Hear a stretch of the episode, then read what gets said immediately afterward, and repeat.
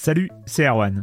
Je me permets ce petit message avant votre podcast pour vous parler du festival Silence on Joue qui aura lieu le 25 mai prochain à la Cité des Sciences et de l'Industrie à Paris. De 10h à 22h, on vous prépare une journée qu'on espère passionnante avec des discussions, des débats au cœur même de la Cité des Sciences et une soirée mémorable dans un grand amphithéâtre. La billetterie est ouverte, le lien est dans la description des derniers épisodes et vous trouverez aussi un lien vers la programmation. C'est 20 euros pour la journée et la soirée, et si vous voulez juste passer nous voir en journée, il suffit d'une entrée classique pour la cité, c'est 13 euros tarif plein avec éventuellement des réductions. C'est la première fois qu'on organise un truc pareil et on espère vraiment que vous répondrez présente et présent. En tout cas, nous, on a très envie de vous croiser de rencontrer celles et ceux qui nous écoutent chaque semaine. Rendez-vous donc le 25 mai et je vous laisse avec votre épisode de Silence en joue ou de la bande-annonce ou de Gâchette gauche ou de Dans la boucle. Enfin bref, bonne écoute. I'm Sandra, and I'm just the professional your small business was looking for. But you didn't hire me because you didn't use LinkedIn jobs. LinkedIn has professionals you can't find anywhere else, including those who aren't actively looking for a new job but might be open to the perfect role, like me. In a given month, over 70% of LinkedIn users don't visit other leading job sites. So if you're not looking on LinkedIn, you'll miss out on great candidates like Sandra. Start hiring professionals like a professional. Post your free job on linkedin.com/achieve slash achieve today. Silence en joue, Erwan Cario, bonjour.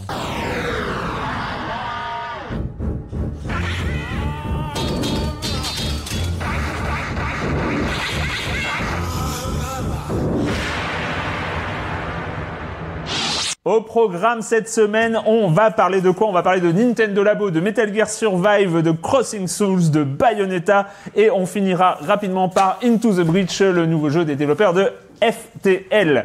Euh, et puis le reste, le com des coms, bah toujours pas de Monsieur Fall. Oui, mais parce qu'on on a des nouvelles de lui d'ailleurs, mais on, on essaiera de le faire venir, tiens, euh, peut-être, euh, peut-être. euh, Ça bouclerait la boucle, ça c'est mais sympa. voilà, exactement, exactement. Bref, je commence en accueillant deux de mes chroniqueurs favoris, Corentin Benoît Gonin, des Croissants. Bonjour Corentin. Bonjour Erwan. Et Patrick Helio. Bonjour Patrick. Bonjour, Erwan. Patrick Helio de Kickstarter. hein. Voilà, ça.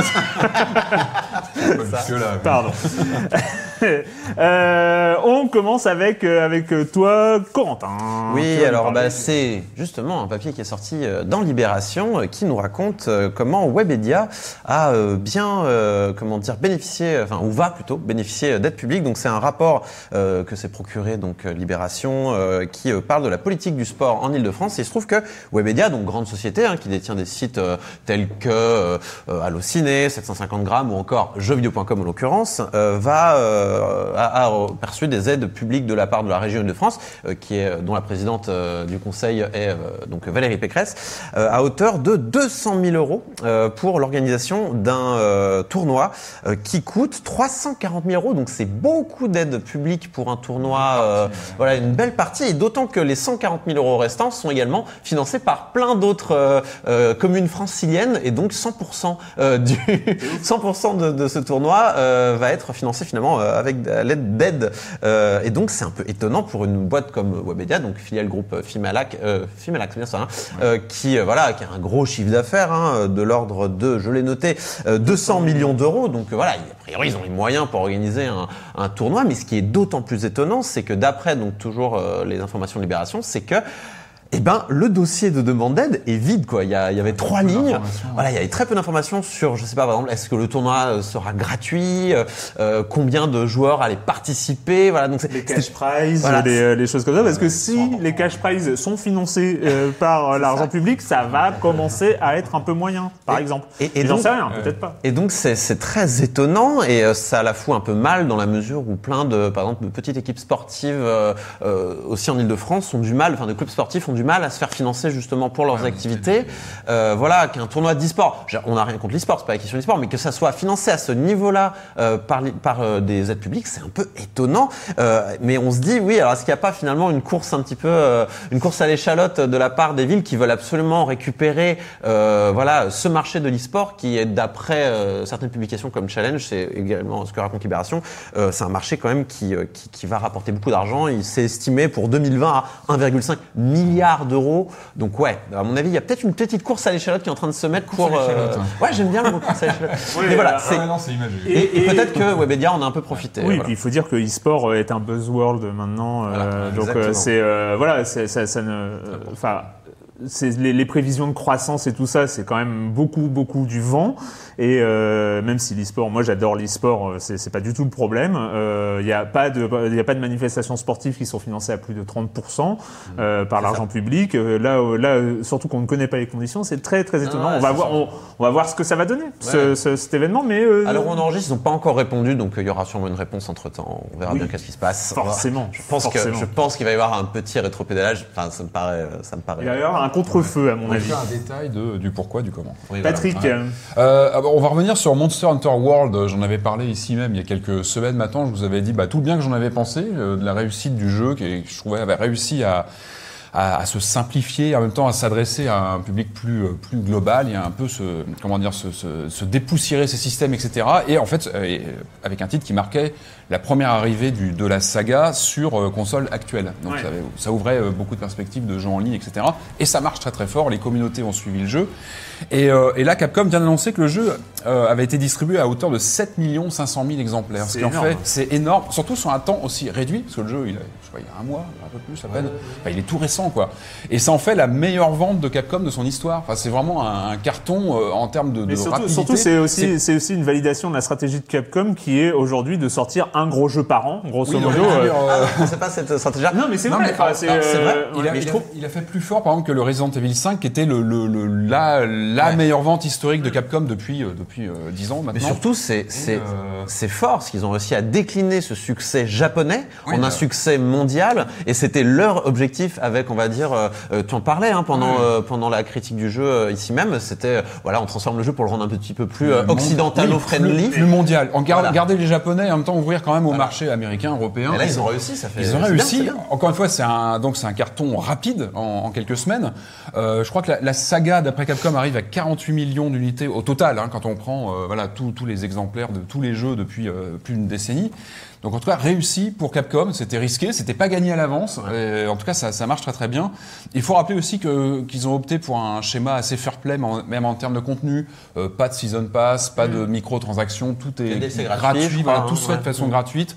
On Il sent un gros DLC. il, il y euh, aura certainement voilà. des choses, mais en Ouais. tout cas là, on sent qu'ils soignent le jeu et qu'ils sont assez fair play sur le, le suivi, sur. euh, et cool, puis encore une fois, la communauté est là. Il suffit d'aller voir Twitch. euh, Enfin, il se passe pas mal. Le, le jeu est très suivi. Euh, donc voilà, ça c'était la, la bonne nouvelle suite à. À, bah, euh, à la critique qu'on a pu faire de, de, de- Monster Hunter. Et puis moi, je, je suis évidemment les dernières rumeurs sur, euh, sur Rockstar. On avait parlé de Red Dead Redemption 2 il y a quelques semaines.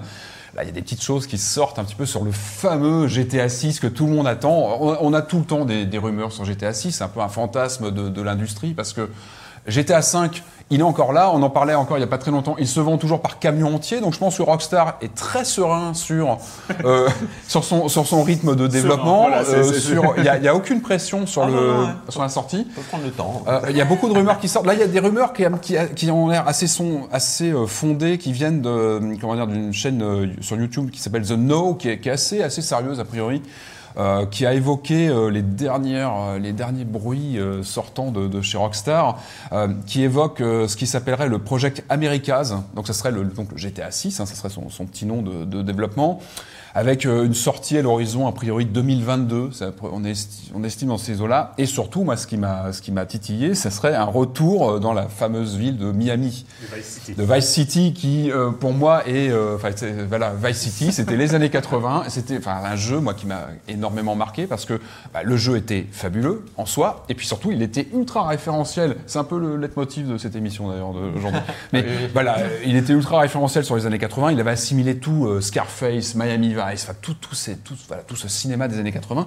Donc voilà, cette, cette notion que GTA pourrait revenir sur, sur Miami, les années 80, pas forcément, euh, c'est pas sûr, parce que.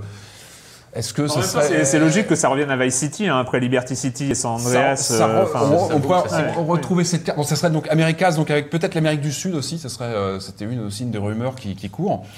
Ils Ça, vont- ça ils me vont semble. modéliser un continent. Voilà. Et 2022, ça, ça peut le faire. En tout cas, horizon 2020, avec cette idée qu'on pourrait avoir aussi, avoir, comme GTA 5, un titre euh, cross génération. Euh, GTA 5 était sorti sur les PS3, sur les 360, et puis il a fait le. Moi, je dis pas de bêtises, hein, il est sorti sur la, la génération Ouais, suivante. Il a été je le réadapté ensuite sur. euh, Rappelons qu'il s'agit de rumeurs. euh, Bien sûr, mais qui que font rêver et, qui, à peu qui- près tous les titres Rockstar. euh, qui- C'est aussi là où on voit la force de Rockstar, c'est-à-dire qu'il il bouge un petit doigt et tout de suite. Il va ça- sortira sur la Switch U, ça, aussi ça, rumeur. ça, ça serait, ça serait pas mal. Faut reconnaître que ça, ça- ça- ça va être difficile de concevoir un, un prochain GTA sans, euh, sans la Switch en tête. Et ça, on verra. Alors moi juste euh, avant de, de passer au com des com, euh, je voulais revenir. euh, c'était à peu près, je crois que c'était l'émission de Monster Hunter où on en a parlé sur Slay the Spire parce qu'en fait on avait fait une critique sur les premiers moments du, du jeu. Je suis tombé dedans. hein. donc voilà dire que c'est très impressionnant. Le jeu c'est la première fois qu'un jeu me, me soigne de Hearthstone par exemple. C'est quand même pas. Ouh là là. ah oui non, non c'est pas rien. D'ailleurs je ne touche plus. J'ai- raté des quêtes. J'ai j'ai pas fait des. Bon, non, le terme mais- de soigner était un petit peu. Tu as fait Ouais, à, à un moment, au bout de certaines, un certain nombre d'années, euh, peut-être. pathologie, donc, Ouais, oui, euh, oui, oui, il y, a- d'accord, il y a- bon. il y a quelque chose de l'ordre de la pathologie. Et euh, dire que voilà, il y a, il y a un late game euh, sur Slay the Spire qui est euh, qui est assez fourni. Euh, les ascensions, donc une fois qu'on a euh, vaincu, fait plusieurs runs complets, parce qu'on rappelle que c'est quand même un roguelike, hein, on recommence tout à zéro euh, à chaque fois. euh, que le, le- il y a un système, il y a 15 ascensions avec des, des malus qui s'additionnent euh, à chaque fois, et ça rend le jeu absolument euh, dingue. Euh, Alors maintenant, évidemment, il y a des joueurs de speedrun, ce que je trouve assez rigolo pour un jeu de cartes, du speedrun de jeu de cartes, c'est euh, assez marrant. Euh, et ils ont prévu, hein, c'est-à-dire qu'il y a un mode rapide euh, qui vire les animations pour que ça aille plus vite, et il y a un mec qui a fini un run en moins de 7 minutes, et je ne sais pas, enfin, la vidéo est disponible, c'est assez incroyable. Euh, bref, le com des com de, euh, de il y a trois semaines, euh, oui, euh, alors il n'y a pas eu d'émission euh, la semaine dernière, euh, contrairement à ce qui était prévu, parce que j'ai eu quelques soucis au, au genou.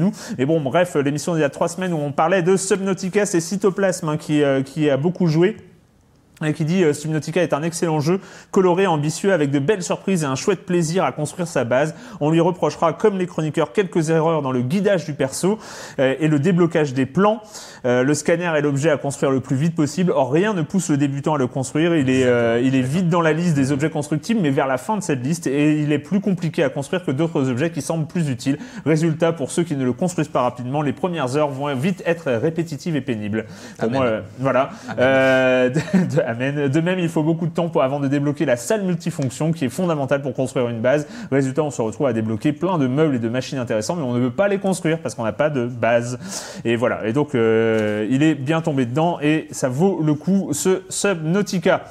Euh, bref, avant de commencer, euh, oui, avant de commencer ce- avec euh, avec toi surtout sur euh, Metal Gear Survive, je voulais juste euh, faire un- une petite aparté parce que j'ai eu l'occasion, euh, évidemment c'était un événement organisé par Nintendo à la Cité des Sciences, de découvrir Nintendo Labo.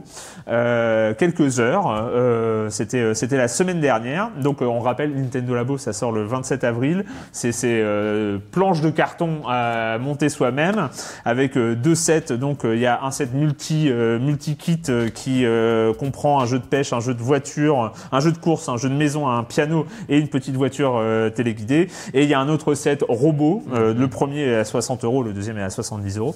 Et, et voilà. Et donc j'ai pu j'ai pu essayer les choses et c'est assez impressionnant. Donc j'ai eu l'occasion d'y aller avec mon fils qui a 5 ans et demi, enfin presque 6 et euh, et je suis Bêta C'est un testeur, bon test, euh, du coup, ouais, ouais. Mais- un bon bêta testeur. Alors pour le coup, euh, alors voilà, pour le coup, c'est, je ne suis pas la cible, euh, très clairement. Euh, bon, il y a le. en tant que parent, peut-être.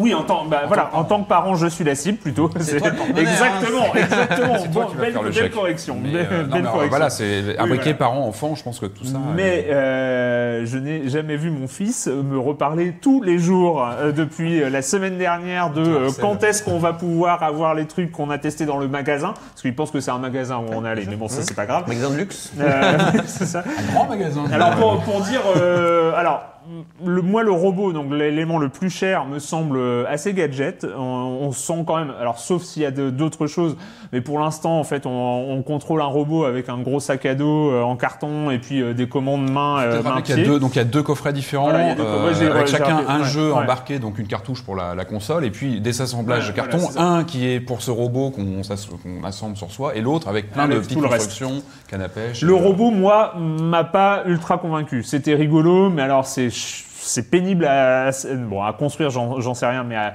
déjà rien que pour s'arnacher, euh, c'est pire qu'un casque VR, hein, pour vous dire.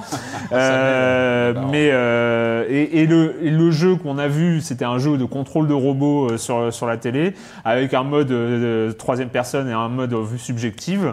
Euh, m'a pas semblé super intéressant. C'est possible qu'il y en ait d'autres, euh, évidemment, mais euh, c'est pas le truc euh, le, le plus convaincant. Par contre, le reste, c'est absolument dingo. Et, euh, et du coup, la qualité du carton, parce que tu l'as pris en main, du coup, tu Franchement, as eu franchement, un- ça, ça va. ouais. Enfin, fr- franchement, c'est très bien. Tu sens que c'est pas. Bon, après, c'est pas le truc le plus euh, solide de l'univers. Si, c'est- si tu fais ren- renverse de l'eau dessus, à mon avis, il, le vit mal. moins, euh, mais euh, mais franchement, les, les, les, les trucs, ça, on sent qu'il va y avoir du plaisir à construire. Euh, et, euh, et les enfants euh, surkiffent le fait de jouer. Euh, alors moi, le mien, la moto, le- où on joue avec un guidon de moto, Mhm. qui contrôlait moins bien les choses, mais les- le piano, la, la maison où il y a une sorte de, de mini monstre qu'on doit nourrir avec des bonbons, où on peut faire plein d'activités différentes avec des, des modules qu'on encastre dans la maison. Euh, il a adoré. Et, et puis en plus, il y a un petit mode. Alors ça, on sait pas, je j'arrive pas à savoir à, à quel niveau ça va, euh, ça va arriver, mais en fait, on va pouvoir construire ses propres interactions. Ouais, des mécanismes un mode, de- un mode discovery où on va pouvoir euh, euh, contrôler les entrées et euh, déclencher une sortie euh, À l'orée pour. de la euh, programmation, presque un petit peu. Ouais, euh, c'est très simplifié. Alors, on se rappelle de, Ah, c'est de l'excellent de- euh, WarioWare Do It Yourself euh, qui, euh, qui euh, allait très très loin dans. Trop peu connu. euh, ah ouais, trop peu connu, mais qui les allait radars. vraiment très très loin dans, la, dans, dans, la, dans les capacités de programmation. Les WarioWare sont, sont toujours très intéressants. Mais euh, donc là, on est plus simple, c'est-à-dire qu'il y a grosso modo, il y a des entrées. euh, ça va être euh, euh, gauche, voilà, euh, oui, voilà, ou la caméra infrarouge, parce que la caméra infrarouge du euh, Joy-Con gauche euh, est fait. énormément utilisée. C'est ça qui est très fort, c'est qu'on a quand même un produit qui a l'air très low-tech quand on le voit, quand on voit l'annonce, mais en fait c'est un des, des concepts de, de soft, parce que ça reste du soft, qui exploite au mieux toutes les capacités de la, de la C'est machine. Bah, après on connaît Nintendo, euh, développement imbriqué, hardware, software, tout ça a été développé en même temps. Mais c'est vrai, qu'on n'avait pas commenté l'annonce de, Nintendo Labo ici, mais c'est impressionnant. La façon dont Nintendo arrive toujours à, prendre le contre-pied de ce qu'on peut attendre. C'est vrai qu'on parle beaucoup vert, on, parle beaucoup 4K aujourd'hui sur le marché, on parle d'évolution technologique. Et oui, ils nous sortent ce Mais surtout, c'est- c'est- cette caméra infrarouge euh, fichée dans la Joy-Con gauche, euh, personne ouais. enfin, euh, personne n'a- calculé le machin parce que ça, personne s'en sert. Ah, alors, C'est je, regarde un, un vidéo qui s'appelle, euh, enfin c'est Game Theory et il parlait de cette caméra justement. Il disait attention ils vont en faire quelque Un chose. jour, Alors il savait pas est-ce que ça va être de la VR, est-ce que ça va être autre chose, mais il, la, il- et la première fois où on est confronté à cette caméra, moi j'étais assez étonné. C'est en fait le, le- le jouet le plus simple, c'est la, la- la voiture, enfin le, le- le truc téléguidé. Donc euh, c'est quatre pliages et puis on met les, les Joy-Con sur chacun et puis on peut commander va à gauche, va à droite et va tout droit. Et en fait, il y a un mode où on lui met un truc devant et elle suit.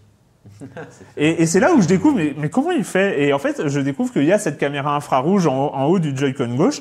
Et, euh, et après, en fait, c'est ça qui permet, par exemple, tout le piano.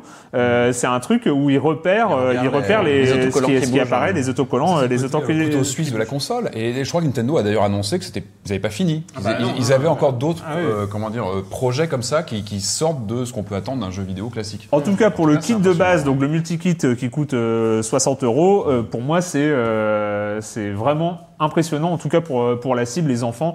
Alors, ils visent euh, entre, euh, grosso modo, entre 5 et, euh, et, et 8-10 ans. euh, c'est euh, Je pense que les curieux vont aussi euh, sauter le pas. Je pense Ouais, que bon, de toute façon, tous- tous les fans fans de Nintendo, ils vont quand ils même vont- acheter ils vont parce essayer que pour voir. Puis parce les que- collectionneurs vont les garder en boîte dans un coin. Exactement, comme les amiibo. comme les.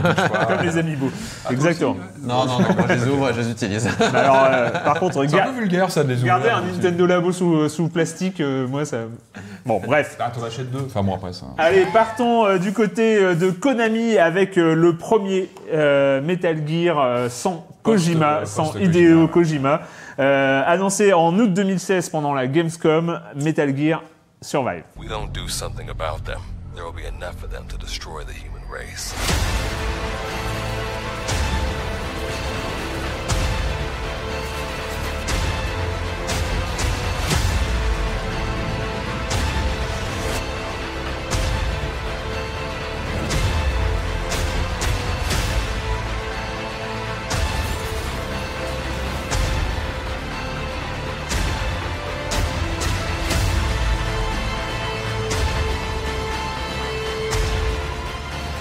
Alors, Metal Gear Survive, déjà, je voudrais te remercier, Patrick. Euh, Pourquoi donc, euh Alors, parce que moi, euh, je... l'idée, rien que l'idée de le lancer. euh, me- Mais non, mais il faut pas, il faut non. pas se bloquer à des choses comme Donc, ça. je remercie d'y avoir joué, non, comme ça, on peut en parler dans Silence on joue. genre, Je suis tous heureux. les, tous les Bon jeux euh, sur la thématique de zombification Ah oui, d'un- monde existant. Donc on a eu Red Dead Redemption euh, option zombie, on avait eu les Dark Souls, euh, non Yakuza qui était aussi passé en mode zombie. Donc je voulais essayer ce. Bien. Et alors, et alors, c'est de là. Alors, bon, J'ai cru comprendre que c'était de la survie où il faut construire une base et il y a des hordes. alors bon, il faut, résume. De, c'est vrai, de, de- pas de courage, faut pas exagérer, on est comme sur un jeu vidéo, c'est sympa à jouer. Il faut y aller, quoi. C'est vrai qu'il il a tellement été annoncé dans, dans des cris de, de, de scandale parce que c'était un jeu qui a été fait sans, euh, sans Kojima. De la communauté. Tiens, on parlait de Nintendo Labo, la caméra, Kojima, je pense qu'il ferait des trucs sympas avec euh, la, la caméra de la Switch, voilà, parenthèse. Euh, donc c'était voilà le premier jeu post-Kojima, donc créateur de la saga chez Konami. Euh, déjà, ça c'était un premier point qui, a, qui froissait les fans et on peut le comprendre. hein, c'est toujours difficile de prendre, de reprendre, de faire survivre une, une, une, euh, comment dire, une série à son licence, créateur. ouais, en plus, un tel créateur qui a quand même une âme, qui a vraiment un- une patte bien particulière. Même, même au corps défendant du créateur, presque. Sur- Qui- ça, en voilà, fait. alors euh, bon, il a, je pense qu'il a pas trop parlé du jeu de façon parce que contractuellement, je pense qu'il pouvait pas trop commenter, mais bon, je pense qu'il était pas forcément d'accord avec tous les choix qui ont été faits et bon. Tout ça et, hein. et puis il y avait aussi ce choix de, de, de faire euh, venir des zombies dans, dans l'univers de, de Metal Ça, Gear. qui Kojima en avait déjà parlé. c'est quand même euh, c'est quand même assez étrange. Alors euh, il faut voilà quand on lance le jeu c'est assez surprenant. C'est vrai que les deux premières heures sont terrifiantes parce qu'on a on a ce. Alors moi je, je suis assez adepte de ce de ces de ces comment dire de ces scénarios de série Z avec des invasions de zombies. Euh, il faut s'accrocher, c'est vrai que le, début est complètement euh, hallucinant, c'est un ni queue ni tête, on part dans des explications de, de, de, comment dire, de mondes parallèles avec des zombies, des machins, on se retrouve dans un monde complètement grisâtre, euh, moche, déprimant, où très vite donc on crée son, alter ego, et puis on se retrouve dans un simili monde ouvert où on est en mode survie un peu hardcore, c'est-à-dire que très vite on a les, compteurs de soif, de faim, et il faut vite se nourrir, il faut, faut vite chasser pour survivre. C'est vrai que les débuts sont assez, sont un peu difficiles. Les deux trois premières heures, il faut vraiment s'accrocher parce que c'est pas très beau, c'est assez austère, c'est un peu rigide, euh, et, et voilà, on se retrouve vraiment avec des, des trucs de survie pas pas, pas faciles à, à gérer. Donc euh, bon, et puis euh, passer avec euh, ce côté euh, très série Z quand, j'ai quand même beaucoup de mal à comprendre comment aujourd'hui, en 2018, on peut flinguer ces trois premières heures de jeu. C'est quand même. Ouais, on- euh, ça- connaît la, la difficulté qu'ont euh, les joueurs pour s'accrocher, pour euh, Après, ça machin, dépend, enfin, mais après, tu- ça, tu ça dépend de tes premières ça heures de dépend jeu. ton Quoi. appétence pour les univers de série Z. Si t'aimes bien ce côté un peu arriver dans, une, dans une- un univers parallèle, euh, hanté par des zombies qui te courent après, où tu dois survivre et chasser des rats et des trucs pour, pour, pour survivre, tu peux accrocher. Je me suis accroché et puis bah voilà le, le jeu commence vraiment à se dessiner mais comme souvent dans les jeux comme ça de survie qui demandent quand même un investissement assez important c'est vraiment plus tu t'investis plus tu vas passer du temps dessus et plus le jeu commence à prendre forme et tu vas commencer à prendre plaisir à jouer quand tu il faut vraiment passer un cap de quelques heures euh, où tu vas commencer même, hein. à prendre des mécaniques etc et, euh, et finalement tu dis bon bah Metal Gear c'est une skin tu le sais tu dis bon voilà il y a une licence Metal Gear bah finalement c'est pas je suis pas là pour ça tu retrouves pas euh, évidemment t'as pas la, la, la patte Kojima qu'on voilà, qu'on connaît depuis De toute façon, euh, depuis très longtemps. Je crois que l'objectif aussi de ce jeu-là, c'était d'utiliser ce pauvre Fox Engine qui est un super moteur, mais qui, qui, bon, qui, qui n'a servi qu'à Metal Gear quasiment, et c'est dommage. devait- donc il faut vraiment passer outre tout ça, il faut faire aussi son deuil. Alors moi j'ai envie de dire que j'ai pas l'attachement à la série Metal Gear que peuvent avoir les, les fans hardcore. C'est-à-dire que moi j'ai joué à quelques titres évidemment, je connais, je, mais je suis pas un fan hardcore, ce qui fait que j'ai pas été froissé peut-être autant que certains sur le façon, la façon de récupérer la licence, etc. Sur l'histoire très riche. Voilà, moi je l'ai joué de façon un peu décontractée, sans avoir les enjeux qu'un fan hardcore va avoir en, en criant toutes les 5 minutes, en disant Ah non, pas ça, pas ça. moi j'ai joué de façon décontractée, enfin façon de dire, sur un jeu de survie aussi, euh, aussi austère. Et voilà, encore une fois, passé quelques heures, on finit par, euh, par apprécier le jeu. Moi j'ai commencé vraiment à apprécier le jeu, passer, euh, je sais pas, bah, peut-être 4-5 heures de jeu, où on commence à, vraiment apprécier le côté explora. On a donc cette base de départ qu'on va, qu'on va construire. Donc on a, en fait, c'est un jeu qui imbrique plusieurs, euh, plusieurs euh, facettes. On a une gestion de base qu'on va augmenter au fur et à mesure. On a évidemment donc un mode survie avec ce personnage qu'on va faire euh, évoluer, qu'il faut entretenir, qu'il faut euh, qu'il faut faire avancer euh, dans un monde euh, simili ouvert. Et puis on a un vrai euh, comment dire, aspect tower defense avec des points à, sauvegarder. Et, et là, en fait, très vite, le niveau de difficulté va, va avancer assez rapidement. Et c'est pas plus mal. C'est-à-dire que très vite, bon, bah, ça fait le tri entre les joueurs qui vont dire, bon, je laisse tomber parce que. Et c'est là que j'ai senti que j'avais accroché. C'est-à-dire que je me suis accroché, j'ai vraiment, je me suis accroché. J'ai commencé vraiment à faire bah, la tower defense, où on commence à jouer un peu avec les codes du jeu, avec ses mécaniques, sur poser des grilles, etc. Avec. Et finalement, ça marche plutôt bien. Il faut passer euh, quelques petits défauts. Moi, je trouve que les, les combats en mêlée sont pas, sont pas très précis, sont un peu brouillons. Faut passer 18 heures de jeu et ça commence à devenir sympa. Non, non, pas 18 heures. Non, je pense qu'il faut vraiment passer un plateau de 4, 5, 4 heures de jeu. Et là, on commence vraiment à, à saisir le, le, le- le principe de jeu. Euh, moi, j'ai accroché. Voilà, il a fallu vraiment que je passe un cap et j'ai fini par accrocher par, aux mécaniques. Finalement, le côté austère, bah, on, on passe outre. Et puis, on, il reste que ces mécaniques de tower defense, de, de, de survie, qui sont assez âpres, mais qui finalement euh, ont un goût de c'est quoi reviens-y. C'est des, des vagues en fait. euh, C'est des vagues. T'as du Alors, temps pour préparer une En base. fait, c'est un jeu des- de, de géographie en monde ouvert, donc tu as plusieurs bases euh, que tu vas que tu vas sécuriser, où tu vas pouvoir te, du coup te téléporter. Tu as des missions où tu vas aller sauver des personnages, tu vas interagir sur des trucs comme ça. Et puis tu as tu as des bases à donc les tower defense notamment, c'est quand tu dois protéger un, un comment dire des des hubs qui vont te permettre ensuite de, de te balader dans la carte, etc. Donc c'est des moments où il faut faut protéger, protéger ces ces passages et où là tu dois vraiment te, te, te confronter à des, des hordes de, de, zombies. Alors des zombies très génériques hein, qui, n'ont pas un, Ils ont pas un beaucoup de personnalité. bah, voilà. Globalement, le jeu, comme ça, quand on le voit tourner, il n'est pas très sexy comme ça. Et encore une fois, c'est vraiment ces mécaniques qui ont un goût de reviens-y. En tout cas, il faut avoir un goût aussi pour le loot, pour le craft. Et ça, c'est bon. Moi, j'ai cette fibre qui va faire aussi que ça va, ça va, ça va me challenger un peu sur, sur le jeu. Je me dis ah bah tiens, je vais quand même essayer parce que je vais aller faire euh, telle le mission. mot challenger. Hein. C'est c'est c'est Ça va c'est me mal. défier. Oui, ouais, Ça ouais, va- voilà. ça va me- la Startup Nation. ça, ça va me voilà ça va me m'interroger sur le jeu voilà en tout cas j'ai- en tout cas moi j'ai cette, euh, cette, euh, cette cette faculté un peu à mordre à ce genre de, de, de trucs comme ça de, de, de collectionnite de choses d'encaisser les mains donc je- voilà tous les voyants pour moi étaient plutôt alignés pour que finalement je, je apprécie le jeu D'accord. Voilà. Metal Gear Survive. je pense voilà un puriste de la de la saga va avoir du mal euh, quelqu'un qui est pas dans le dans le crafting et compagnie va va vite décrocher et les gens qui aiment les jeux tout qui aiment pas les jeux tout gris et tout, tout- vont, vont, vont décrocher Le problème, c'est que j'ai l'impression que les gens qui aiment le crafting aujourd'hui vont plutôt jouer à Subnautica euh, qu'à Metal Gear Survive. Ça, oui, oui. Après, euh, oui. Mais Après, c'est le, encore une fois, c'est cette, euh, ce mix de différents genres avec un peu d'exploration, un peu de, de survie, et puis bah, une ambiance quand même post, enfin plutôt apocalyptique. euh, bon, voilà, qui peut, qui peut, qui peut créer, euh, qui peut créer une adhésion. Voilà. Bon, on parlait euh, donc Metal Gear Survive hein, sur euh, les euh, nouvelles générations, euh, machin oui, et tout sur, ça, et euh, annoncé sur PC, je crois. Euh, euh, c'est une bonne question. Je ne crois pas. Je crois que, je crois pas que ce soit sorti sur PC. Ah bon Je sais Je crois plus. qu'il était pas- il Ah, est moi, pas j'ai joué joué. sur PS4, Bref. je, je suis pas sûr. On n'est pas sûr. Euh, revenons donc au gros morceau euh, de cet épisode parce que on revient encore une fois dans les années 80. Euh, ben oui, Mais on n'en euh, est jamais vraiment parti. Oui, voilà, c'est ça. Nous sommes restés là-bas et euh, avec une production de Foratic, un studio espagnol. Il y en a trop peu euh, qui, euh, il y en a quelques-uns. Hein, on connaît quelques-uns, Pendulo, hein, mais, mais euh, Strings, c'était pas aussi euh, des Espagnols? Bonne question. c'est semble, hein. Le deuxième. Hein. Euh, édité par Devolver Digital, c'est Crossing Souls.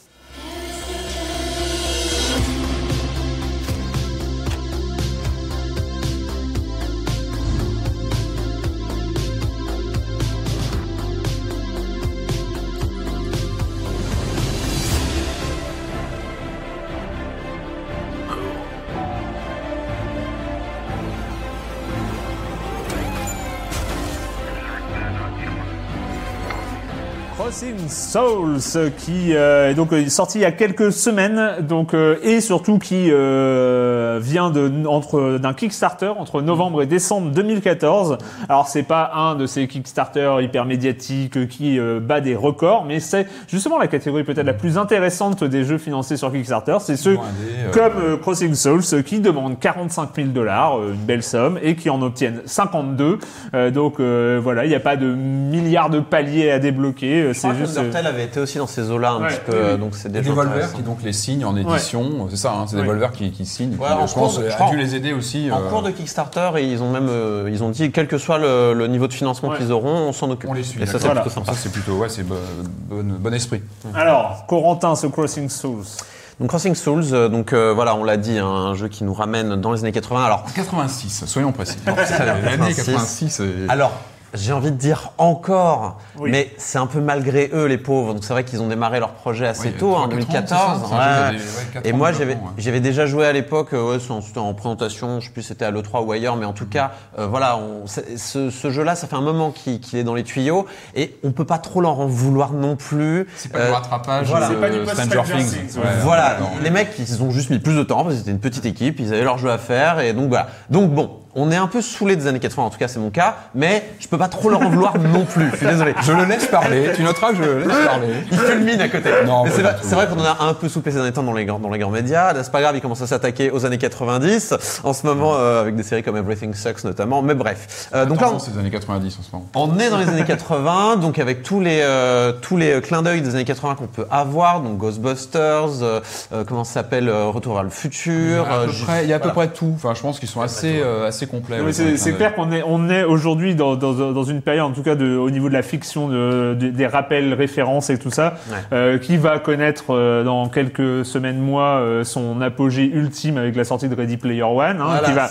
et je pense que après Ready Player One, plus personne ne voudra entendre parler des années casser le 80. C'est fini. On, part, on passe au 90. Voilà, on passe Donc, au- euh, voilà, ah, attendez-vous euh, au club Dorothée, tout ça, ça revient. Euh, donc là, en fait, non seulement, euh, en fait, ce qui est intéressant, c'est que non seulement, un peu à la Stranger Things aussi, c'est que non seulement euh, il y a le référencement à toutes ces choses-là qu'on a aimées dans notre enfance, euh, mais il y a aussi dans la construction même du scénario euh, quelque chose de très années 80. C'est-à-dire que euh, on incarne donc Chris, qui est donc ce jeune homme saillant qui est avec sa bande de copains où ils vont faire les 400 coups pendant l'été. Euh, donc ça nous rappelle quoi? Ça nous rappelle des films comme les Goonies, euh, même plus récemment Super 8, ce genre de film. Voilà. de-. Enfin, euh, ouais, il y a une liste. euh, voilà, donc le, vraiment euh, les bandes de potes qui vont sauver le monde, hein, grosso modo. Et euh, c'est vrai que on se laisse euh, entrer dans ce scénario qui est simpliste, certes, mais qui est tout à fait agréable. C'est euh, c'est cotonneux, on est bien. Oh là là, c'est sympa. J'ai hâte de savoir ce qui va se passer après. et, et juste un détail, c'est contrairement à des euh, Stranger Things où, euh, où euh, par exemple où on prend une bande de jeunes normaux dans un monde normal Mm. euh, qui partent en vrille, enfin parce qu'il y a des choses surnaturelles qui arrivent et tout ça. Donc ça c'est là on, a- on a des une bande de jeunes dans un monde déjà pas normal. Hein, Ouais, voilà, il y a des En fait, c'est c'est cartoonesque. Donc, Oui. en fait, on arrive, et c'est vrai on en parlait hors plateau tout à l'heure de cet exemple. On sort de la maison. Euh, et on peut aller chez le voisin et chez le voisin bah, il y a des fantômes euh, ils sont invisibles mais ils, euh, ils, ils- font voler les tasses euh, il y, a, y, a, y a une chaise qui vole ah, c'est dur à tenir sur la chaise bon on comprend que là on, on- je veux dire la, la, la, la notion la suspension d'incrédulité est placée assez haut Oui. on, on- on comprend qu'on est dans un monde pas très sérieux et que c'est pas très grave s'il y a des choses qui sont pas très cohérentes. D'ailleurs, ça arrive assez vite puisque euh, voilà, dans la bande, alors on a euh, les classiques, on a donc euh, le saillant, euh, vaillant, euh, euh, vaillant au grand cœur, donc Chris. On a euh, Matt, c'est le petit génie euh, qui va euh, construire un rayon laser dans son garage. On a Charlie, c'est la meuf de la bande. Pareil, elle, a, elle a pas peur et elle se bat avec grâce avec son son s'appelle sa corde à sauter. On a Big Joe, lui c'est le Black Token de de la bande. et il est costaud. Euh, places, des trucs lourds et tout ça. Voilà, et, euh, et, euh, et euh, malheureusement ultra euh, cliché euh, des films de cette époque-là aussi. Les persos sont. Et puis euh, on a Kevin, donc c'est le petit frère de Chris, euh, qui, et je pense que c'est pas un spoil, le Non, spoiler de le dire, euh, n'a pas de capacité particulière, hormis celle de mourir. il meurt très rapidement, et, euh, et d'ailleurs ça va, ça va, euh, comment dire, intégrer, euh, enfin ça va apporter la principale euh, mécanique de gameplay de ce jeu-là qui est le fait que le monde en fait est, euh, est- est divisé en deux, le monde des vivants, le monde des morts, et que d'une simple pression d'une touche, en fait, on peut voir, on va dire, euh, tous les gens qui sont morts un peu dans le coin, dans différentes périodes. C'est marrant, du, ça, ouais. ouais, Ouais. Du coup, on, appuie sur cette touche et on voit alors des fantômes de dinosaures, et puis des fantômes Ouais. d'Amérindiens du coin qui étaient là, et puis qui se demandent qu'est-ce qu'ils font là. Bah, je sais pas, on est là, on est mort. C'est est marrant, cool. qu'on peut se balader et on peut quasiment parler à tout le monde. Il y a toujours des petites, euh, des petites, euh, des petites séquences, euh, des petites phrases, des trucs. Enfin voilà, on peut échanger avec pas mal de monde. Puis il y a des hommes des cavernes, et puis euh, c'est les premières interactions qu'on a, c'est avec des hommes des cavernes. D'ailleurs, c'est plutôt rigolo. Ou des, des mecs morts récemment aussi. Enfin, c'est c'est Ah, assez intéressant. surprenant, je pense que moi, je l'ai pas vu venir le- le- la mort du, du- du petit frère tout de suite hein, en lançant le jeu. Tu Je vois, peux, pas, Enfin, je, peux, je peux pas trop en parler parce que dans les démos que j'ai fait, il était déjà mort, donc je Ah, savais qu'il allait mourir assez rapidement. Mais, je pas vu. Enfin, tu vois, j'avais rien lu dessus. J'ai lancé le jeu vraiment. Et... Ah, ah, tiens, quand même. Ah ouais, ok. mais, euh, mais c'est euh, bon, et et c'est vrai que de toute façon, je trouve que la mort est pas super bien amenée euh, dans ce dans ce jeu-là, euh, parce que euh, la mort dans ce jeu euh, est amenée aussi maladroitement que la mort des personnages dans les films des années 80. Donc à ce niveau-là, on est il y, a- y y quelque chose de formel. euh, Il y, a de- il y a le fond et la forme est assez cohérent. Enfin, Ouais, alors pe- peut-être, mais en attendant, je suis, alors je suis plus, un, je suis plus, alors je suis peut-être plus aussi jeune ou aussi naïf qu'à l'époque quand je regardais ces films-là, mais c'est vrai que aujourd'hui, je suis, en- mais il est mort, les gars. Euh, S'il vous plaît, réagissez, soyez humains, soyez pas des robots. C'est, c'est grave ce qui se passe. Et non, en fait, on, on est vraiment dans le, dans le, dans le, dans l'action, en fait. C'est-à-dire que l'histoire continue de se dérouler. Il se passe des choses assez terribles dans ce jeu quand même, mais on reste dans l'humour, dans le potache. euh, C'est- C'est vrai que tout est vu euh, du point de vue des enfants uniquement. Ouais, c'est que tu vois pas vraiment d'adultes euh, intervenir. On les croise évidemment, on interagit avec eux, mais tout est vraiment tout c'est est vu euh, tout est vu de la- du côté Ouais. des enfants. Donc ce qui Ouais. peut peut-être aussi expliquer un certain euh, Peut-être, peut-être. une vision un peu euh, C'est vrai. un peu euh, un peu étrange. Mais du coup, j'ai eu quand même ce sentiment de malaise jusqu'à jusqu'à la toute fin. J'avais ce sentiment de malaise de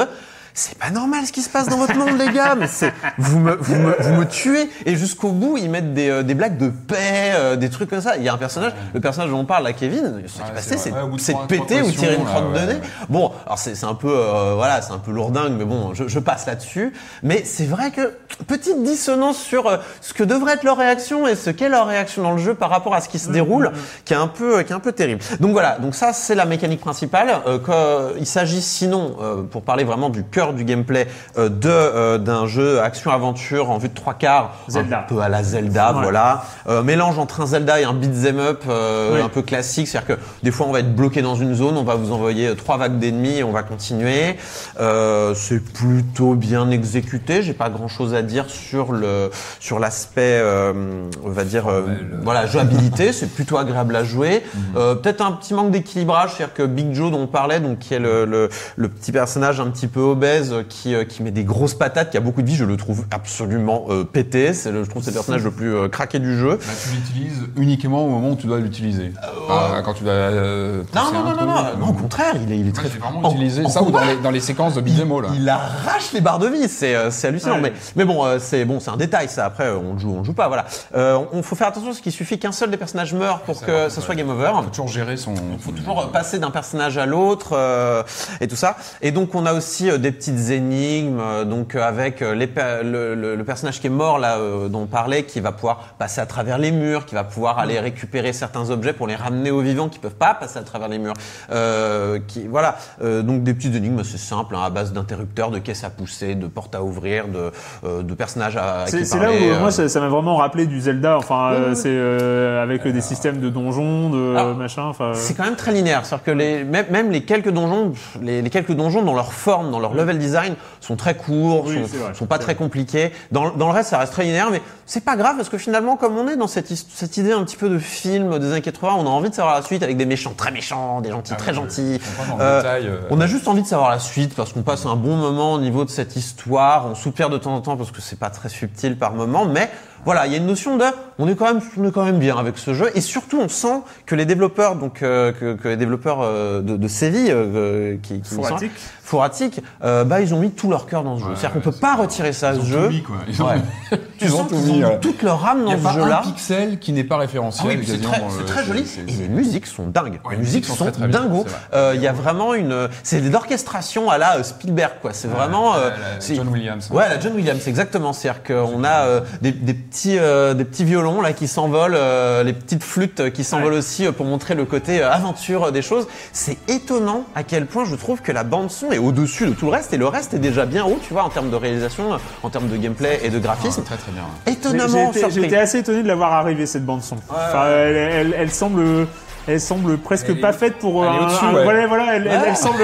Ah, Il y, a- y y un côté. euh, Presque tout oui, Ah non, fait, ça. je suis d'accord. Elle, Tu t'attends pas à ça elle en est fait. presque en décalage avec un jeu en pixel art en fait. Oui, elle, voilà, est, elle, est, elle, est, ouais. elle est, elle est, elle est très très bonne. Et euh, petit clin d'œil aussi, euh, et ce sera mon point final pour euh, voilà ce jeu qui est quand même fort sympathique au, au demeurant, euh, c'est euh, les petits dessins animés euh, qui ponctuent l'aventure, qui sont assez fous, moi je trouve. Donc voilà, on avance dans l'aventure euh, et, euh, et de temps en temps, euh, il y a des dessins animés mais alors moche, mais moche, mais c'est super qu'il soit moche, c'est Ah, ils sont exactement moches, ce qu'on mais, euh, attend. mais c'est c'est la quintessence des dessins animés euh, Exactement. affreux de Et l'époque. c'est marrant parce que c'est des cutscenes de 5-6 secondes, hein. enfin c'est Pour c'est ça, ça jamais va plus loin des fois, Et, mais c'est ouais, jamais en général, très tu- long, Tu hein. poses le pad hein, et tu les regardes parce que Tu la regardes et tu fais, c'est trop drôle, c'est vraiment des trop drôle. artefacts VHS. enfin, il y a- Exactement. Ouais. Ils se sont vraiment fait plaisir.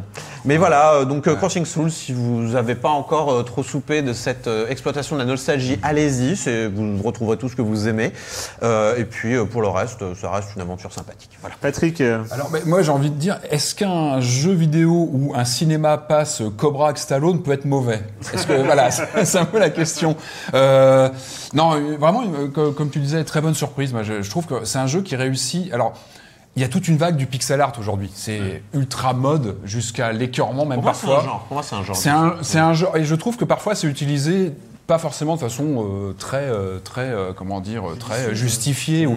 Là, on est en plein dedans. C'est justifié par l'ambiance, par le, la thématique, et je trouve que ça se marie bien avec un jeu qui justement joue à la fois sur bah, l'ambiance années 80, son look euh, années 80 avec ce, ce pixel art euh, qui, qui justement joue sur les références. euh, par quelques pixels, on reconnaît une affiche, on va reconnaître un, un petit clin d'œil, euh, les affiches de cinéma. Allez faire un tour vers le cinéma, il y a des affiches.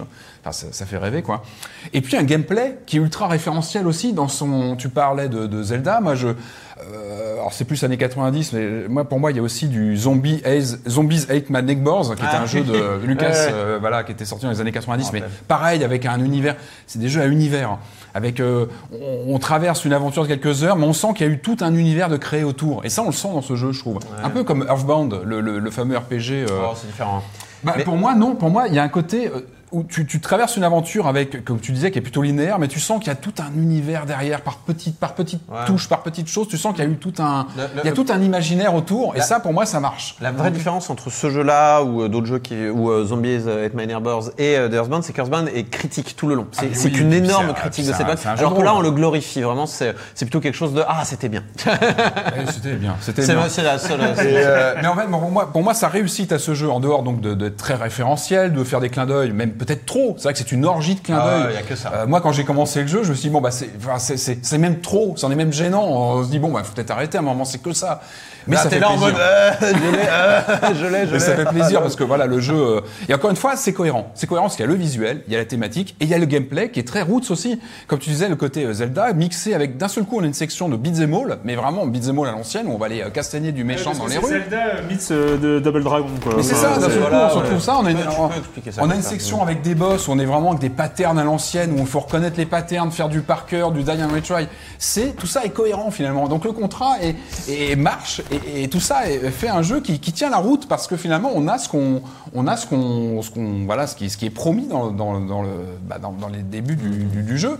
Euh, euh, donc tout ça est très cohérent. Encore une fois, c'est un monde que je trouve euh, intéressant. Et moi, ce que j'aime bien, c'est les, donc les différents personnages qui ont chacun leur, comme tu disais, leur capacité. Et le, le- Y les- compris les- dans le monde d'ailleurs, on l'a pas dit, mais euh, certains peuvent grimper, d'autres Ouais. peuvent euh, pousser voler. des trucs plus lourds, etc. Et en fait, très vite, on a ces mécaniques que moi j'ai trouvé bien foutues avec ces énigmes où on arrive, il faut trouver qui va intervenir. ça. Et il y a cette petite gâchette qui fait qu'on change de personnage. Et très vite, on prend cette habitude à switcher de personnage et on intègre tout ça très très rapidement. Et je trouve que c'est- c'est c'est bien fichu. On, on a vraiment cette complémentarité avec les personnages qui finalement sont des clichés, mais finalement sont attachants assez rapidement Ouais, parce qu'on les a vus déjà dans 50 films ces Parce personnages. ce sont des clichés, ils sont ça. attachants, Et ouais. finalement, le jeu, le, le jeu finalement est pas, euh, comment dire, il assume. Il joue en cliché, il, il va pas plus loin, il essaie pas, pas des velléités de, de refaire les années 80. Il y a un côté, voilà, on est dans, dans notre jus euh, de, de l'époque et euh, Il est pas prétentieux, Il est ce pas prétentieux, exactement. Ouais, Je cherchais le mot euh, bien trouvé. Et, euh, et en fait, voilà, moi, ce que j'ai bien aimé, c'est cette espèce de fusion de différents genres euh, dans une expérience totale avec du beat'em all, de, de l'énigme euh, très visuelle, et tout ça marche très bien. Moi, les, les petits bémols, c'est dans l'écriture. Je trouve qu'il y a certaines remarques. Ça, ça- la traduction, moi, j'ai joué en, en traduction française. trouve, J'ai joué en anglais moi pour cette fois, donc. Alors, j'ai euh, pas, alors, je sais pas si la version originale, euh, si ça vient de la- version originale ou pas. Alors, après, j'ai pas forcément les solutions. C'est vrai que c'est souvent des petites remarques, donc c'est pas toujours facile à Mm. traduire. Il y a eu des moments où je trouvais que c'était un petit peu léger. Et puis moi, je trouve que les- autant le visuel global est très très bien fichu, avec des petits clins d'œil sur quelques pixels, autant les portraits plein pot des personnages quand ils parlent sont oui, très je moches. suis d'accord, je suis d'accord. très moches. Ouais. Et ils jurent avec le, justement le, le reste le- le mignon, en pixel fait. art qui est très bien fichu, très euh, très très référentiel, avec des petits clins d'œil. Alors, quand on a, on a les visages, c'est- c'est c'est- c'est pas très beau. Bah oui, parce que c'est issu des dessins animés, euh, des Ouais, séquences de dessins disons que animés. c'est c'est pas très beau. Et puis bon, il y a, tu il assis il entre deux chaises. En il fait. Ils auraient mieux fait de mettre les portraits de dessins animés directement. Il y a des petits passages arcade un peu tendus. Je trouve que la, la difficulté, des fois, il y a des, il y a des Ouais. pics comme ça qui sont pas toujours très bien gérés. Il y a, il y a On s'en le, combat dans le jardin là, euh, de Ouais, hallucinément oui. dur. Tu comprends pas pourquoi d'un seul coup c'est il super il faut aller retirer les caisses en haut, machin, le mec il tire, tu- comprends pas pourquoi. l'alterner, il te lance des trucs, faut le faire- c'est un peu ça. Et puis même la course de vélo après qui est un peu bon. Mais on s'accroche, là, comme tu dis, on en Mais non, c'est un c'est une référence à Battletoad, euh, la course à vélo. c'est Mais, c'est plein de références, même dans le gameplay. C'est ultra référentiel, même dans le gameplay. Donc c'est Ouais. cohérent. Donc on valide, on valide, on valide. Ça, ça, j'a- j'avais peu de doutes, j'avais peu de 86, doutes sur une validation Non, de vraiment, le Crossing jeu est Souls. très sympa. Donc c'est PC, PS4. Si j'ai pas de Voilà, une vingtaine d'euros. Euh, 15. Quinzaine, je crois. 15 Ah oui, Il me 15. semble, Oui, oui, pardon. Euh, donc, euh, Crossing Souls euh, sur euh, PC, PS4, euh, 15 euros. Euh, on en avait déjà parlé parce que Silence on Joue existait déjà en 2009, rappelez-vous. Mais oui, mais oui, mais oui. Oh, C'était déjà depuis. On était déjà... J'étais alors un auditeur assidu. Et, euh, et il existait d'autant plus en septembre 2014 quand le numéro 2 est sorti. Et là, les deux reviennent en introduction avec le 3 qui euh, est déjà annoncé, qui ne va pas tarder, euh, sur la Switch. Et ils reviennent sur la Switch, c'est Bayonetta 1 et Bayonetta 2.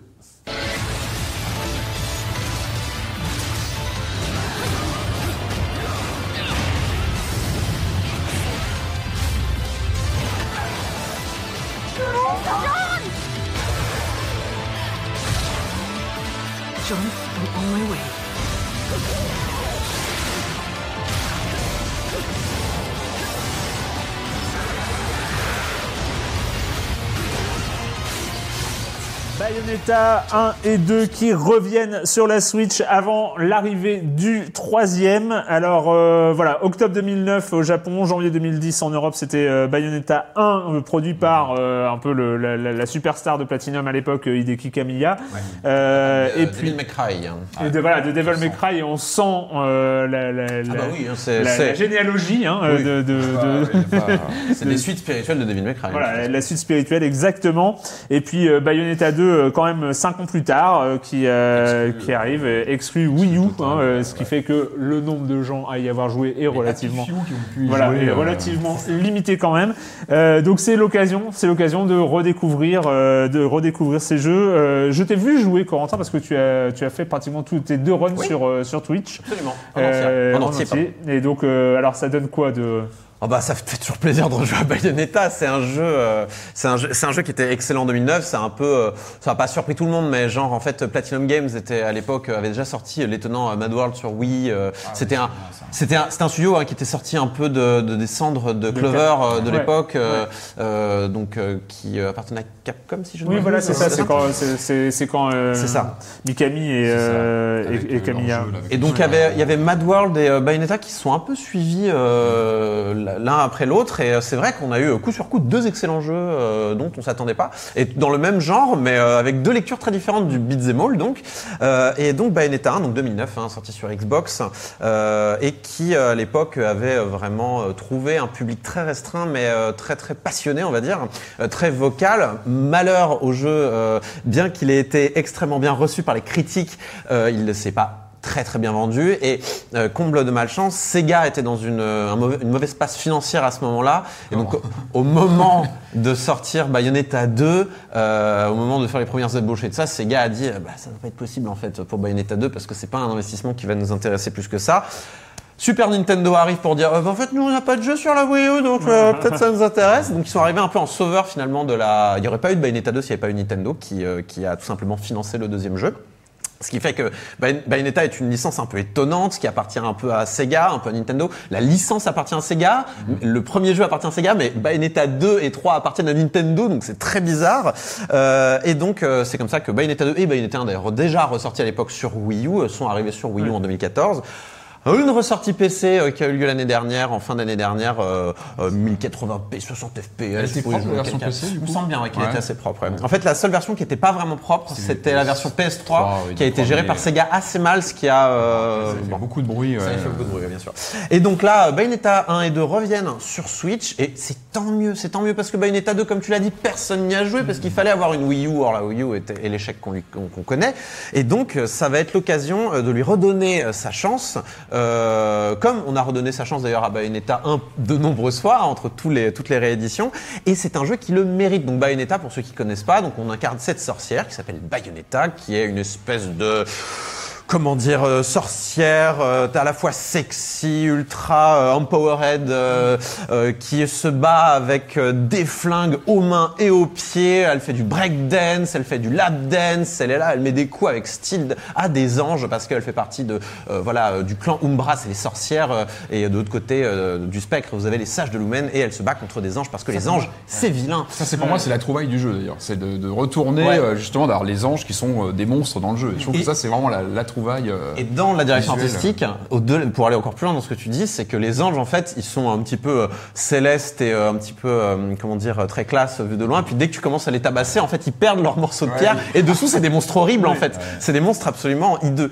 Et donc, euh, c'est un jeu qui est extrêmement rapide, euh, qui est très très jouissif à jouer parce que les combos, en fait, il y a plein de combos différents. Ça fait que vous pouvez un peu mâcher un peu tous les boutons. Vous finirez par faire un combo. Et les, les seuls coups puissants du jeu, en fait, c'est les fins de combo. C'est-à-dire que a deux boutons, c'est ça quand on fait des, des enchaînements et qu'on peut Euh, euh, activer les. Non, non, non, c'est vraiment le dernier, le dernier coup de ton combo. Donc, par exemple, tu fais euh, pied, pied, point, point. Le dernier point va être un point géant qui va mettre un énorme coup à plusieurs ennemis et qui va faire très mal à tout le monde. Ce que tu, ce que tu parles, en fait, c'est, c'est des coups spéciaux que tu peux lancer Ouais, quand tu remplis une barre de, de, ça, de furie. barre que tu remplis, Ouais. tu peux mettre un super coup. Et euh, le centre du gameplay de Bayonetta, et là je, fais- je parle pour Bayonetta 1 et 2 parce que c'est à peu près, c'est à peu près la même chose d'un point de vue gameplay. Euh, le centre du euh, gameplay de Bayonetta euh, 1 et 2, c'est l'esquive. Et l'esquive, en fait, euh, vous rend invincible comme n'importe quelle roulade, euh, que ce soit dans un Dark Souls ou quoi. Mais là, euh, ça vous donne un avantage si vous arrivez à caser votre esquive euh, au tout dernier moment. Euh, vous allez obtenir le Witch Time, qui est un bullet c'est, time euh, dans lequel vous mettez des énormes coups euh, à un personnage qui est un peu frisé dans le temps comme ça. Et c'est euh, jouissif parce qu'il y a des effets partout. Ce jeu est plein de ce que les développeurs appellent de juiciness, c'est-à-dire qu'il y a plein de choses qui se passent à l'écran. On a un, un retour, un feeling immense, sympa. euh, tout bouge très vite. On a vraiment l'impression d'être bon en fait, alors que on n'est peut-être pas forcément si bon que ça, mais le jeu vous donne l'impression d'être une bête. C'est hallucinant. Vous êtes, regardez là, je fais là là et dra, alors qu'en fait t'es juste en train de mâcher ton pied et ton poing. Euh, on se bagarre euh, sur des jets en pleine, euh, en pleine. euh, C'est le deuxième, ça, ouais, c'est dans le deuxième, ça démarre. On est sur un avion de chasse dans la ville. C'est C'est une n'importe quoi. surenchère de mise en scène dans la série. C'est, euh, tu, tu disais tout à l'heure, c'est kitsch, mais c'est en fait c'est euh, c'est over euh, the top, en c'est fait. over the top. Voilà, le vrai terme vrai c'est qu'en over the relançant, top. Je me suis dit quand même, c'est quand même super marqué. quoi. C'est ultra kitsch. Mais c'est c'est là, c'est là- c'est en- c'est où c'est une sorte de, de, de- euh, on va plus loin que Devil May Cry, qui, qui sont allés déjà très loin. Enfin, Devil May Cry sur la sur la PS2, on s'en souvient encore. Enfin, rien que le fait de euh, de bâcher les, les ennemis avec euh, l'épée et de sortir ses flingues et de les laisser en l'air avec, avec en les tirant. Enfin, on était sur PS2 à l'époque, on était en 2001. Ah, on était en premier 2001, c'était il y a grand, 17 grand ans. jeu, et, et, et on se souvient de ça, mais what? Et on avait et en fait on se rend compte, on ne savait pas qu'on avait envie de le faire avant de le voir, mais voilà, c'est le truc. Ah ouais, enfin et Bayonetta ça allait encore plus loin et, et c'est c'est un, roller coaster en fait. Ouais. C'est-à-dire qu'il se passe plein de trucs. Pareil, vous lancez Bayonetta 1 pour la première fois, vous êtes sur un morceau de bâtiment en train de tomber d'une falaise et vous battez contre des anges. C'est, c'est, ça commence comme ça le jeu. Ça vous, ça vous met. performance de, de, de, ouais, de mouvement de caméra, même sur les boss, quand on suit un boss ou qu'on on saute dessus, qu'on revient, qu'on repart. et ça ne les lag pas. environnements s'effritent euh, Ouais. quasiment systématiquement. Et ça ne lag pas, et donc euh, tout est fait pour vraiment t'en mettre plein les yeux et euh, te, te faire prendre un pied. C'est vraiment un roller coaster. L'histoire n'a aucun sens, et c'est pas grave.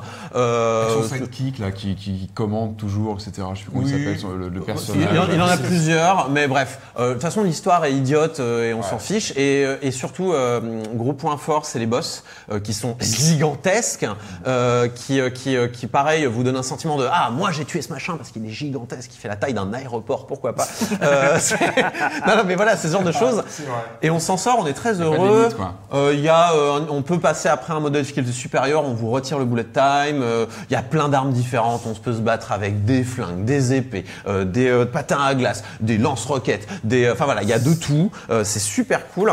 Et la version Switch, puisque c'est de ça dont on parle, est plutôt cool parce qu'on peut du coup y jouer en portable. ça, et c'est, alors j'ai essayé les deux, donc j'ai, j'ai fini les jeux donc avec mon pad pro, c'était très bien, il y a pas de problème docké, donc sur l'écran. en docké, ouais. tranquillement. et ensuite, j'ai un peu joué dans le métro de manière un peu portable pour voir si. C'est la classe, un Bayonetta quand Ouais. même. En reconnaître que. putain, c'est fou. On vit une époque formidable. Bayonetta en portable. C'est quand même la force, ça, c'est la force de la Switch et tu en avais déjà parlé, c'est que ça m'a fait racheter Bayonetta que j'ai déjà sur Wii U, mais pour y jouer en portable. Je suis bah, comme ça, je peux y jouer partout. Et donc, et euh. C'est un, des, un des problèmes qui risque éventuellement d'arriver, c'est les petits boutons, les petits sticks, les, les petites gâchettes. Non, ça va, on s'en sort très très bien. Euh, euh, si vous n'avez pas eu l'occasion de faire Bayonetta 1 et 2, allez-y, même en portable, ça passe nickel. En plus, je crois que c'est c'est le prix d'un jeu normal, donc c'est 45 euros et vous avez les deux. Ouais. Si vous avez le 2 en cartouche et le premier en démat. Oui, voilà, oui. Alors je sais que toi, ça va te faire très mal, mais euh, Comme ça, on l'a tout le temps dans la console, en fait, en démat. Oui, voilà, l'intérêt, euh, c'est qu'il y a pas donc euh, de- foncez euh, si vous aimez le genre beat'em all, c'est du tout bon. Alors, pour euh, finir, on va finir par la nouvelle création de Subset, le studio derrière Faster Than Light FTL, hein, pour les intimes plus connus sous le nom de FTL, euh, d'ailleurs uniquement connus sur le nom de FTL, hein, on se souvient même plus que ça veut dire Faster Than Light. Enfin bref, le nouveau jeu s'appelle Into the Breach.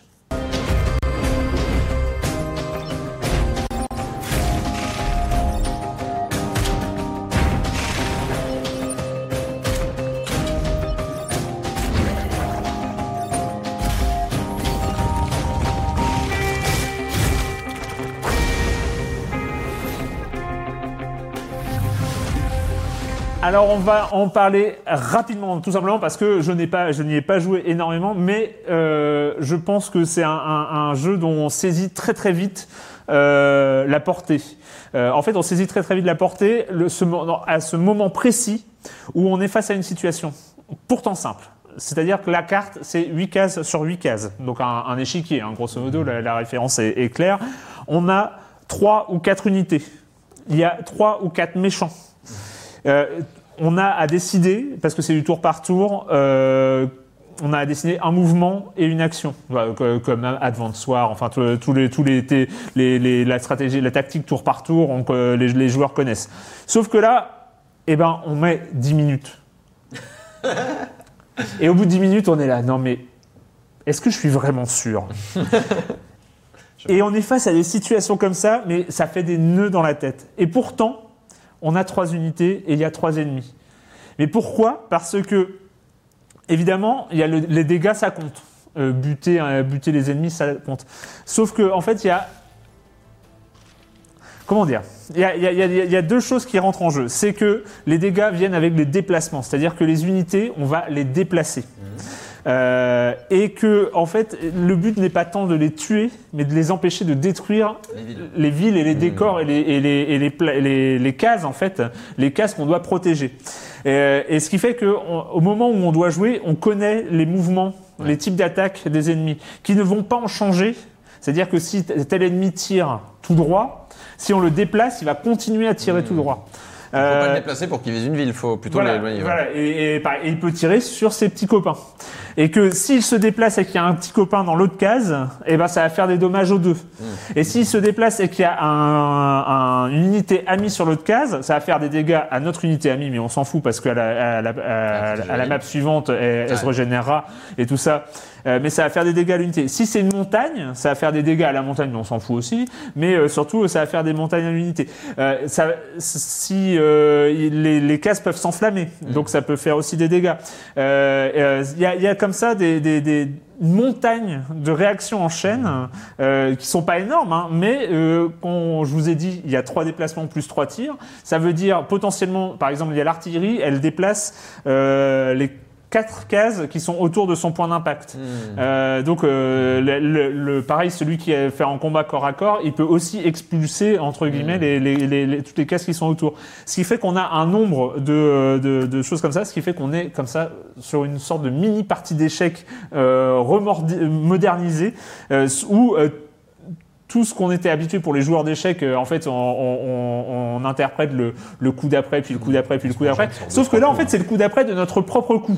C'est la, la cascade de conséquences que vont avoir, euh, un- vont avoir Mais ses propres coups. Du, du coup, Voilà. c'est c'est du tour par tour ou est-ce qu'on décide de toutes les actions et ensuite tout se déroule? Non, c'est du. euh, on décide de, des- des- des- des actions de notre unité, puis il y a les actions de l'ennemi, puis il y a les actions de notre unité. C'est en, en plusieurs. Chaque, chaque combat est entre 4 et 6, tours en fait. Ok, donc c'est pas du simultané après avoir décidé des actions, c'est vraiment non, du tour par non, tour. et, et on a, et on a accès à peu près à toutes les infos. C'est-à-dire, on a accès à- aux, aux tirs que vont faire les, les unités adverses, à l'ordre dans lequel elles vont agir. Donc, on a, on a toutes les infos euh, qui sont présentes. Ce qui donne la réflexion à avoir, euh, c'est euh, ce moment, c'est c'est le moment où on comprend the l'avenir un euh, voilà, il faut, il faut essayer de, de se projeter. Et moi, je, voilà, je suis resté euh, entre 5 et 10 minutes sur un coup avant de me dire, mais euh, non, il faut que je joue. Je sais même pas si j'ai bon. Euh, J'en ai marre. Ai, de, de cette situation-là, quoi. Je, je me souviens, je peux même euh, vous redessiner sur un damier de 8 par 8 euh, où étaient les unités et les, et les, et les points à protéger parce qu'on mémo, enfin, on, Bah, on mémorise, on ouais. mémorise. Pour le reste, euh, Into the Breach est un roguelike, hein, comme FTL. En fait, grosso modo, on a une série de, de petits combats. Il faut euh, combattre. On joue des mechas et euh, il faut combattre les, des aliens qui s'appellent les Vec. Euh, et en fait, il y a, euh, il faut, il y a quatre îles comme ça qu'on peut, euh, qu'on peut libérer comme ça. Chaque île étant euh, divisée en euh, 8, euh, 8 minimaps de 8 par 8 comme ça. Et donc, on, on va choisir. euh, On commence par une minimap et puis par une map euh, de, de 8 par 8 et puis on va choisir sur une île les, les, les prochaines qu'on va, qu'on va débloquer, sachant qu'on a une barre de vie générale. Euh, qui va s'affaiblir à chaque fois que les ennemis vont détruire euh, une, euh, un terrain, enfin un bâtiment ou, euh, ou un- un- une case à protéger. Et euh, quand c'est à zéro, la partie est finie, on recommence à zéro. Et mais il y a des choses à débloquer, des types d'unités à débloquer, sa- sachant qu'on commence avec un squad particulier, que euh, on peut débloquer d'autres squads. Les autres squads vont changer totalement la topographie parce que quand je vous ai parlé des, des réactions en cascade, si les réactions sont différentes, et ben en fait ça change totalement notre manière de penser le jeu. Euh, C'est organique en fait. ce qui est fou, c'est la simplicité. C'est, je rappelle, c'est une carte de 8 par 8. C'est même en, en jeu de tactique temps réel, j'ai rarement vu aussi petit, quoi. Euh, Ouais. J'ai l'impression que même dans le, euh, le, la- le truc free to play, là. Oui, alors, c'est ce que j'allais dire. Ça, quand- comme tu en parles, ça semble être un anti Fire Emblem Heroes en Voilà, fait. ça m'a fait passer à Fire Emblem Heroes sur la, la taille des maps euh, qui sont ridicules. Sauf que en fait, Fire Emblem Heroes, on ne se pose que très rarement la question de l'action à faire. En fait, c'est assez, euh, assez, assez mécanique. Là, euh, c'est voilà, on, on reste sur une seule action et euh, c'est euh, voilà, il y a, il y a quelque chose de vertigineux euh, à avoir, euh, avoir prévu euh, sous une apparence aussi simple, quelque chose d'aussi complexe en fait. C'est là, c'est là où je suis euh, fasciné. C'est intéressant, puis le, le- le pixel art a l'air chouette. Moi, c'est ce que je reprochais à FTL, c'était euh, le fait qu'il soit pas très très beau quand même et pas très sexy de loin. Non, Mais là, euh, c'est ouais, travaillé, hein, il, c'est me fait, travaillé. il me fait de l'œil, hein, il me fait de l'œil le petit Ouais. Into the Breach. Ça s'appelle Into the euh, Donc là, je crois que c'est une vingtaine d'euros. Je m'étais trompé dans mon, dans mon truc. Euh, disponible, en tout cas pour l'instant, sur PC seulement. Voilà, c'est fini pour cette semaine. Tu vois, on a à peu près tenu. Hein. Tu n'y croyais pas vu le programme, mais on a à peu près tenu sur. euh, c'est parce que j'avais prévu de parler une demi-heure de Bayonetta aussi, c'est pour ça. Voilà, c'est ça.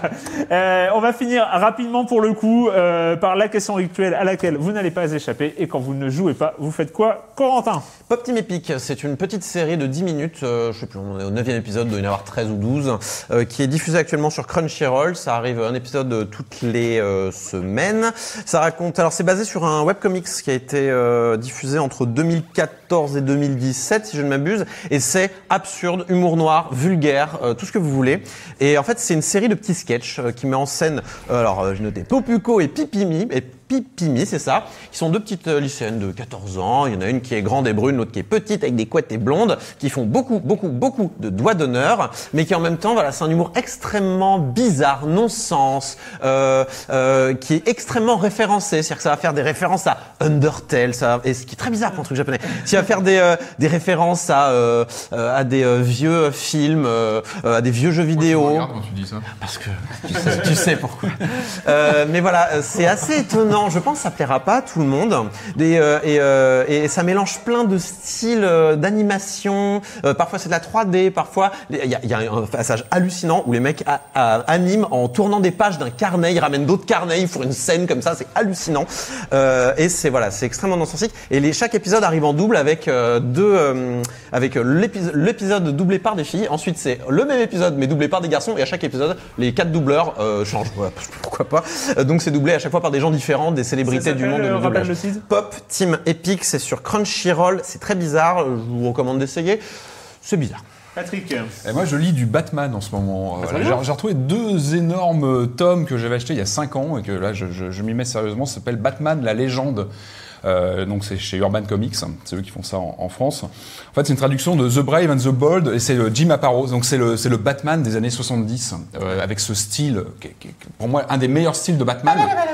Non, non, Non, non, ça- ah ah non, non. ça c'est 60s. Ah non, je Ah, parle du d'accord. Batman, Oh, tu sais, pardon, je me avec, suis trompé euh, de 5 ans. qui est très très charismatique euh, avec euh, tu sais, la- son costume plutôt bleu gris euh, et surtout cette série donc euh, en deux tomes donc c'est deux fois 500 pages donc c'est des- je les ai pas ramenés parce que c'est des vrais des- c'est des vrais bulletins euh, ce qui est bien ce que j'aime beaucoup c'est que c'est le Batman détective on a une vingtaine de, de- de petites histoires dans, dans chacun des deux tomes et c'est vraiment le Batman qui collabore avec d'autres super héros et qui va se frotter au paranormal qui va qui va faire du qui, qui utilise finalement peu de gadgets mais qui bah, qui, qui réfléchit et c'est le enquête, Batman quoi. qui enquête. Et ça, j'adore ça, cette vision du Batman finalement euh, tout simple, qui, qui réfléchit, euh, retour au Batman détective. Et, euh, et donc, il y a beaucoup de flirt avec le surnaturel. J'ai noté quelques titres pour vous donner une idée. Alors, j'ai, euh, il y a une histoire, c'est la maison des maudits. euh, on a la secte des assassins ou dernier vol pour Gotham. Voilà, ça donne un, un petit peu une idée de. En tout cas, il y a une super imagerie. Le look très années 70, euh, bah, qui est vraiment fabuleux. C'est le Batman flamboyant. euh, voilà, je- Batman, la légende en deux tomes, c'est très très bien. Ok. Euh, moi, j'ai vu euh, Happy Valley. Euh, Happy Valley, c'est euh, une série de la BBC. Euh, une série policière, 6 épisodes, il y a une saison 2 qui fait 6 épisodes aussi, Euh, ça se passe dans, euh, vers Halifax, euh, voilà.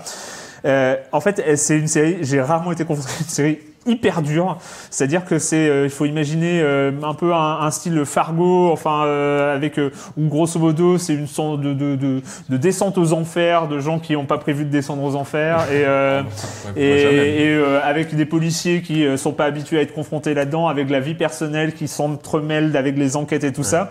Sauf qu'on rigole pas. On rigole pas. C'est cruel, c'est lourd. Non, en fait, c'est hyper lourd. J'ai- J'avais vraiment du mal. Pesant à- plutôt, tu veux à- dire. Ouais, mais peu- oui, voilà, c'est c'est. Pas lourdingue, Non, non, c'est pas lourdingue. Ouais, peu- lourd dans le sens euh, pesant. Enfin, voilà, c'est. Et alors, ça va mieux à partir de la, la- la moitié de la saison, mais c'est. Tout le monde se met et se met à rire très fort. Non, non, non, mais c'est. Alors, par contre, les acteurs sont exceptionnels. L'histoire est très très bien, euh, même très sombre, mais très très bien. Euh, voilà, c'est une enquête euh, policière, euh, voilà, à base de à base de kidnapping. Et, euh, et franchement, euh, très très belle surprise, série anglaise, bon, avec la, la qualité des, des séries de la BBC, bah, bien, euh, généralement avec une actrice. voilà, c'est aussi rare d'avoir une, une actrice dans la cinquantaine, euh, voilà, héroïne, héroïne, euh, flic dans la cinquantaine. Voilà, on est on est très loin très loin des, des clichés dans les séries. Et, euh, et c'est vraiment très bien. Ça s'appelle Happy Valley et euh, c'est disponible sans doute un peu partout. Voilà. Merci en tout cas. Merci. Et puis bah, nous on se retrouve la semaine prochaine sur Libération, sur nos lives et sur les internets.